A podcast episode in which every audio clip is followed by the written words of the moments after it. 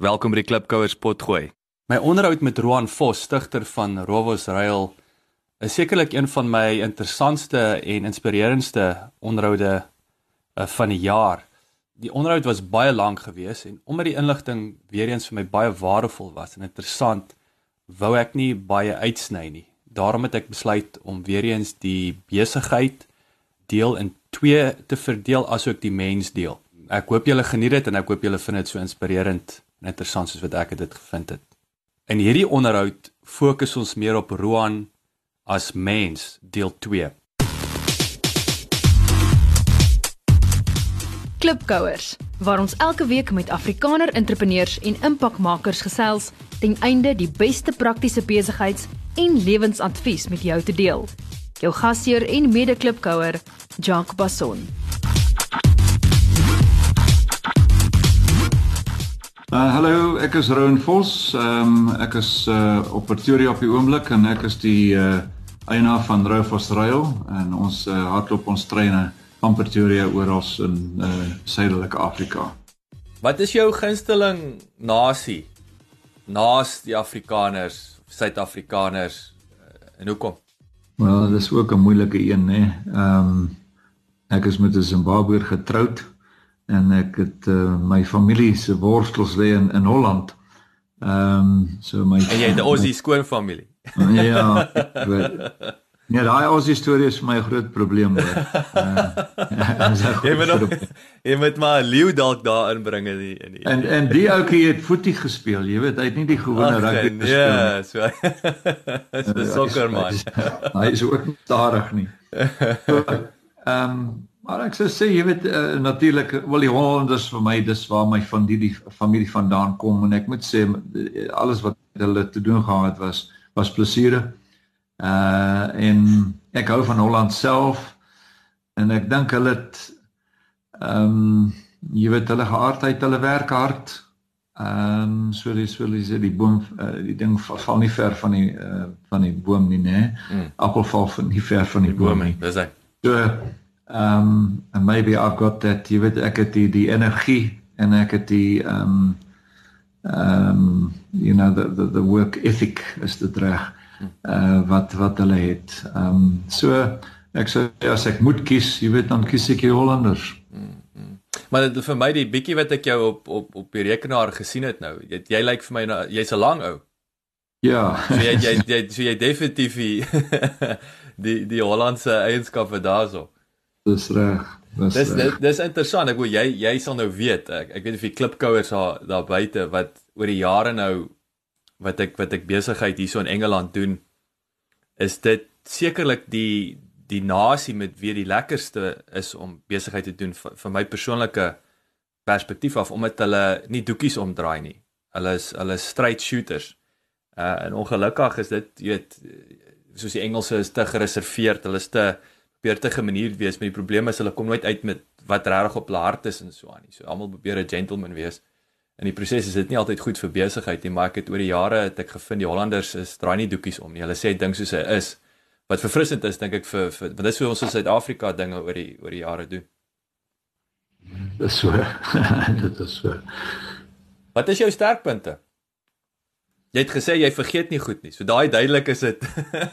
dis daai daai sterkpunt is gewoonte om om uh, om goed deur te skryf. Ja, nee, ek sou sê my my sterkste punt is hierdie en ek is gelukkig. Ek het bietjie vroeër genoem oor die oor die uh, oefeninge en so en wat ek doen ek is ehm um, is is is seker uh, my metabolism, jy weet wat ehm um, so is dat ek ek het die energie. Mm, mm. En en daai energie is baie belangrik. Ehm um, dit help ook weet as jy nou in 'n hoek is as jy 'n moeilikheid het. Ek meen daar's baie dae en jy sal weer daarvan as jy jy kom by die eind van die dag en jy's jy's doodmoeg, maar daar lê nog dinge voor, dan moet jy daai aand kan deurwerk. Ehm um, of die aand die die die vroeër aand kan deurwerk in elk geval, jy weet of in voorbereiding vir die volgende dag. En dis waar ek nou ehm um, baie gelukkig is. Uh, ek het die energie om dit te doen. En ons begin werk hier so 7:00 in die oggend en 7:00 in die aand is meestal van die mense al huis toe, die wat bietjie oortyd gewerk het en so aan werk tot 6:30. kwart vir 7 en dan jag ek hulle hier uit. Uh en dan kom ek na my my want ek bly op die perseel. Ehm um, jy weet ek het my kantoor uh ehm um, uh, ek het 'n lekker kantoortjie so op die op die platform self soos as so amper soos 'n stasie nê. Mm -hmm. En uh so wat ek gedoen het, ek het 'n slaapkamer en 'n badkamer aangebou agter op die op die uh, uh kantoor. So ek bly hier in die week. en dis vir my baie maklik dan jy weet om die om die besigheid hiervan uh, te beheer. Maar daai energie uh is vreeslik uh belangrik jy weet in die aand 'n mens moet werk. Uh wel ek moet jy weet om by te bly. Hmm. So dit help om jy weet deur te gaan tot uh, 19 uur in die aand voor 'n mens nou besluit om iets te eet of wat al. Maar ehm um, in die dag ook, ons het 60 akker soos ek genoem het vroeër en ek moet loop. Ehm um, jy weet 'n trein is halwe kilometer, hy's 500 meter lank en ons het vyf treine wat hardloop en 'n en 'n sesde trein wat ons uh, uitstuur vir partytjies en en troues en sulke dinge. Ehm um, en jy weet met 380 werknemers hier, jy weet 'n mens moet rondloop om seker te maak dat almal daarom iets doen, jy weet vir hulle daglikse brood. So ehm um, ek loop seker, o, maklik 5, 6, 7 km 'n dag Uh en baie keer is dit lekker warm hier in uh, Pretoria. Ja, uh, so dis dis 'n lekker workout. En ek gryp my hoed want ek moet besigtig wees vir sonbrand. Gryp my hoed en daar gaan ek, jy weet, en uh, uh om 'n uur, uur en 'n half rond te loop is baie maklik. Ehm um, so die energie, soos ek sê, ek dink dis die ek is gelukkig dat ek die energie het. So jy jy het nou genoem jy jy werk in die week. So waar's Waar is jou vroue? Waar waar is jy naweek? Uh, ja, ons bly in Kaapstad. in Constantia, ons het 'n pragtige huis daar. Ehm um, met 'n groot erf. Jy weet toe ek gekoop het, ek het in 5 ons het in 85 ehm um, afgeskei Kaapstad toe. Uh want die kinders uh, die, uh ons eerste ons seun was nou op daai ouderdom dat hy nou ehm um, uh skool toe gaan mhm. -huh. en uh ek wou graag gehad het hulle hulle wil in Kaapstad uh skool gaan. Jy weet alles het alles in die koshuis. Uh maar ehm um, toe besluit ons nee, kom ons skuif maar Kaapstad toe. Uh ek het nog nie besighede gehad op Witbank, maar ek het bestuurders gehad en ek het die eiendom die winkelsentrum gehad daar. So jy weet ek het my pad weg is reg gesien om om ehm um, om om daar te gaan bly uh, miskien 'n dag 'n week of of uh twee dae 'n week op te kom by bank toe. En uh so ons het 985 dae in en in daai op daai stadium was daar 5 akker uh, wat ek kon koop in 'n uh, uh, uh, oop erf. Ek meen mense sal dit nooit vandag jy sal dit nooit daar vandag sien nie. Maar ehm um, toe koop ek die erf uh, was drie eienaars op daai stadium maar gelukkig almal gekry om saam te stem om te verkoop. En ons het huis gebou so ons bly van daai dae af is amper 30 jaar nou daar. En ehm um, so wat ek doen ek werk hier gewoonlik uh, hierdie week het ek bietjie vroeër opgekom maar gewoonlik uh, dinsdagoggend of 'n woensdagoggend dan kom ek op hier na toe en dan gaan ek vrydag aand huis toe. Klink vir my of jy een van die eerste supercommuters was Ja, amper. ja, dis elke week so. En dan tussentyd ry ek ook uh ander plekke toe. Jy weet so, uh, travel a lot. Ja. Maar dit dis natuurlik 'n ding wat nou, ek meen Suid-Afrika wat nou uh, interessant en ek bedoel hier het ons ook dit al gesien oor die jare soos wat met die budget lugrederye wat goedkoper vir die ouens net die familie dis dis daai lewenstyl besluit nê nee, almal los die familie in die Kaap of in George en vlieg Johannesburg toe vir 3 4 dae 'n week. Ehm um, ek sien hier in Engeland het ouens dit vroeër jare begin doen in Spanje. Hulle het letterlik trek Spanje toe, so as 'n 2 uur vlug, hier 50 minute kom werk vir 3 dae in Londen en vlieg weer terug na die familie toe. Ja. Nou, it's a way of life. Um, ek is gewoond daaraan. Ek doen dit nou vir wat 28 jaar. Hmm. En uh, ek moet sê ek ek vind dit altyd jy weet baie keer om om om jou familie nie hier het te hê nie, dan kan ek uh, lekker werk, né? Mm. En uh, ek ek steur hulle nie en en jy weet as ek moeg is of kwaad is op iets, uh, dan affekteer dit niemand nie. Mm. mm. So daar is baie keer, jy weet, voordele. Die nadeel is natuurlik ehm um, jy's nie by die kinders nie en ehm um, jy weet as hulle jonger was, was dit altyd vir my 'n probleem want ek was meeste van die tyd van die huis af weg. En uh, dit was bietjie moeilik. Maar deesdae is hulle groot en so aan so ek, ek ek sien meer van hulle nou as wat ek gesien het toe hulle klein was. Werk almal in die in die besigheid? Nee, my vrou is is ehm um, ehm um, meeste van die tyd besig met Roufas Rail so goed. Uh ek het uh, een dogter Brenda, sy werk voltyds vir my. Uh jy het haar leer ken deur um, deur hierdie ehm um, onder, onderhoud. Ja. En ehm um, sy doen al ons uh, publiciteit en so voorts. En uh, Bianca, die sy's nommer 3. Ehm um, uh, sy is 'n copy editor en ehm um, sy doen al ons uh, brosjures en uh uh, die drukwerk en al ons skedules en so voort. So die, en maar sy werk vir haarself, jy weet en dan sy vra my ja uh, eerlikse ehm um, tarief. Mm -hmm. En uh, maar sy so te sê 90% van die haar tyd besig met ons besigheid. So kom ons sê dis die twee van hulle. Mhm. Mm uh die jongste dogter sy is in Londen. Uh werk vir die Sheraton ehm um, groep. Okay. En ehm um, uh, Starwood en uh, sy doen baie goed daar. Sy is in die verkoops afdeling ehm um, op hierdie stadium. Sy het nou goed gevorder. Ehm um, maar hopelik sal sy eendag terugkom. Sy gaan eers uh, sy trou Januarie uh, met 'n Suid-Afrikaner. Dankie tog. ja. Dit's if it was another Australian dan sal daar moeilikheid gewees het. Ja, ja. en, uh, so hopelik sal hulle terugkom Suid-Afrika toe een van die dae en hopelik sal sy uh, ook by ons kom werk, jy weet. Ja, ja. Of by die besigheid aansluit. Ja. Maar dit is 'n ding, ek meen ek is nou ek is nie meer jonk nie en uh uh ek ek hoop jy weet om meer ehm um, verantwoordelikheid in elk geval vir die kinders te gee. En dit is net fantasties hoe hulle ons het nou-nou gepraat toe jy gesê het jy jy daar's net een manier, jy weet, is om om te leer is om jou hande vuil te maak. En ek bedoel hulle is van kleintyd af, nê. Nee, is hulle daar, hulle hande vuil gemaak. So ek ek ek ek glo hulle hulle ken daai besigheid inside out, né? Ja, nee, dit is so. Dit is so. Ja, dis jy's reg as ons kyk na die die fotos waar ek die kind in my arms gehad het, jy weet in 'n lokomotief staan en so aan. So they grew up right from the beginning with it. Mm, nou, dis fantasties. Groot mm. voorreg. Wat wat is die een ding wat jy die graagste in die wêreld wil verander?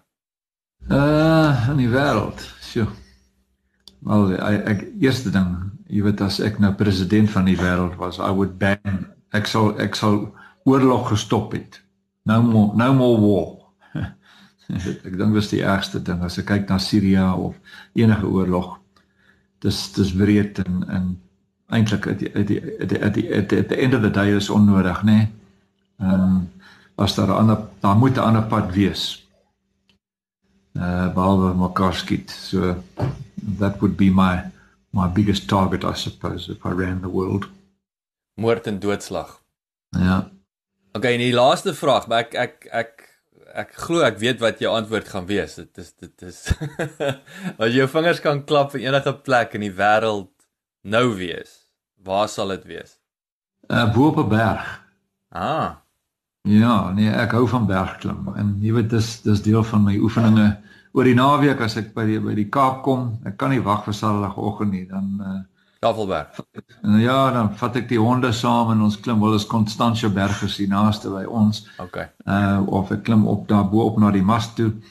Ehm um, maar daar jy weet daai berg ek ek beskou dit as my berg. Um, maar ek moet dit gelukkig deel met baie mense. Maar ek is so lief vir daai berg want ek loop van van Constantia af reg deur tot Simonstad, jy weet dit is Ja. Dit is 'n uh, fantastiese wêreld en uh, ons is so so gelukkig, jy weet om daai nasionale park area te hê. Uh, waar mense daarom en jy kan met jou honde saamloop, jy weet, jy hoef nie bang te wees hulle nie dat hulle nou 'n ander hond gaan opeet daar. Jy kan partykeer vir 'n uur en 'n half, 2 ure loop so nog sonder om 'n ander siel te sien op die berg. Wow. En en dis nog steeds 'n wonderwerk in in die wêreld van ons waar jy jy die natuur so kan geniet sonder om uh, mense raak te loop of vas te loop. Dit is dit is 'n groot voorreg mm. verseker. Soos jy sê ek kan en ek kan sien hoekom jy dink dis jou berg, nê. Nee. Asai. ah, ja, dit is fantasties. Roan, dit was so lekker om jou te gesels. Dit is regtig lekker. Ek verskriklik dankie vir jou tyd. Ek ek weet jy's 'n besige man. Sê vir my, hoe kan die klipkouers met met julle kontak maak? Wel op ons uh, webwerf netrovos.com rovos.com en alles vloei daarvan af. So dis die maklikste ding om te onthou as jy die naam vergeet. Uh soek net onder luxe treine in Suid-Afrika dan sal die naam seker opduik. En en en in die wêreld, né? ja. Daar's Daar's Dankie weer eens. Ek ek waardeer dit regtig. Sterkte met uh die laaste kwartaal van die jaar. Uh, sê gou vir my, ehm um, het julle siklies, is die besigheid siklies? Uh is is dit ja, piek dit piek dit ook meer na die einde toe? Ja, dit is so. Ehm um, ons besigste tyd is hier jy weet 'n ding het baie verander nê in die vroeë dae uh Mei, Junie, Julie, Augustus, September was dooie maande, baie stadig. Maar deesdae is dit net Mei, Junie. Julie het al baie opgetel. Augustus is verlede jaar was vir ons 'n rekord uh 'n omset vir die maand vir die jaar. Ehm um, maar ehm um, die omset piek uh, Oktober November en ehm um, Januarie Februarie. Dis die twee besigste maande van die jaar. Ehm um, maar soos ek sê, deesdae wat ons het snaaks genoeg nee van die 3de Desember af of vroeg Desember tot die 23ste Desember gebeur daar niks. Dis asof almal net verdwyn. Ek weet nie waar hulle gaan nie, wat hulle doen. maar daar is geen toeriste nie en daar's daar's geen passasiers op ons treine nie. Ons hardloop net een trein in plaas van 5 oor daai 3 weke. En uh um, maar dit is 'n ding wat gebeur. Maar verder, uh jy weet uh, ek sien nou, jy weet met die met en die vlugte help baie nê. Uh daar's meer en meer vlugte daar's meer en meer mense wat vlieg of kan bekostig om te vlieg want die pryse van die kaartjies is is so redelik. Ehm um, en dan in in die ou dae, ek sê vroeë dae in in, in die 90's was al ons besigheid van die noordelike halfrond. En daar was niks van Australië, Nieu-Seeland, uh Suid-Amerika, uh Afrika self. En uh dit het nou verander.